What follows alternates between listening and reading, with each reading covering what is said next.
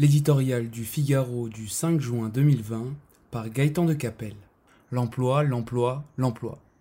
Passé l'effet de sidération, c'est maintenant que les choses se corsent. Comment reconstruire notre économie dévastée par le coronavirus? Au prix de moyens financiers colossaux, le gouvernement a porté les premiers secours.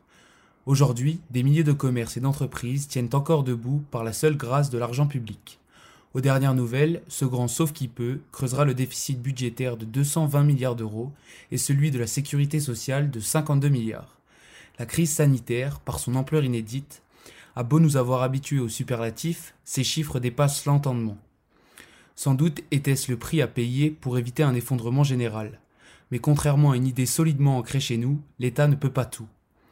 Avec le retrait progressif mais inéluctable de son bras protecteur, le retour à la vie normale s'accompagnera d'une vague de dépôts de bilan et de plans sociaux. C'est un véritable choc social qu'il va falloir à présent affronter et qui justifie les consultations tout azimut d'Emmanuel Macron.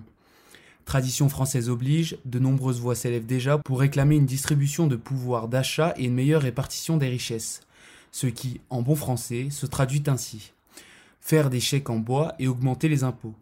Dans un pays exsangue et saturé de prélèvements, il n'est pas dit que cette option soit la plus recommandée. Surtout, elle ne répond en rien à l'urgence du moment, défendre l'emploi par tous les moyens.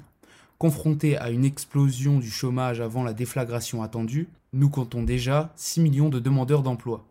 C'est cette ligne que tiennent, à raison, le chef de l'État et le gouvernement.